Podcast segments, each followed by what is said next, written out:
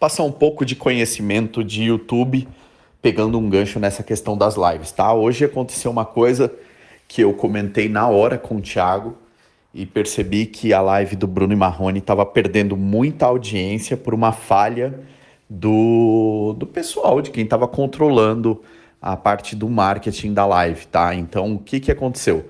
O, a pessoa, quando colocou a live no ar, ela colocou como live B I-M, tá? E o que, que aconteceu? As pessoas procuravam Bruno e Marrone, Bruno e Marrone Live.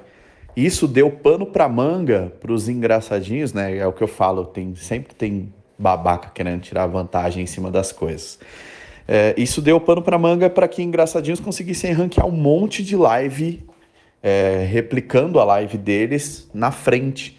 Então chegou uma hora que você não conseguia nem achar a live do Bruno Marrone oficial, a não ser se você procurasse canal oficial Bruno Marrone ou clicasse no ícone do canal que estava lá para baixo também. Então, como é que você tem que fazer? É, o certo é você, quando for subir um material, você colocar o título com a busca principal relacionada. No caso deles, Bruno Marrone Live ou live do Bruno Marrone. Nada de BIM e tal. Você tem que pegar a, a, pesquisa popular. Você tem que pegar como que o povão vai procurar a massa. Ninguém procurou BIM. As pessoas procuravam live do Bruno Marrone. Então tinha muita live. Eles perderam de largada aí mais de 500 mil acessos é, contando, contados na live deles por conta de não terem posicionado. E aí, ao longo da live, os caras foram tentando arrumar, tentando arrumar, acho que começaram a tomar muita porrada e conseguiram arrumar isso depois de duas horas de live. Só que, como muita gente começou a marcar, botou arrasta para cima, um monte de coisa, e a coisa bombou demais, bombou de um jeito absurdo, então bateu lá um milhão tal, aí começou a ranquear.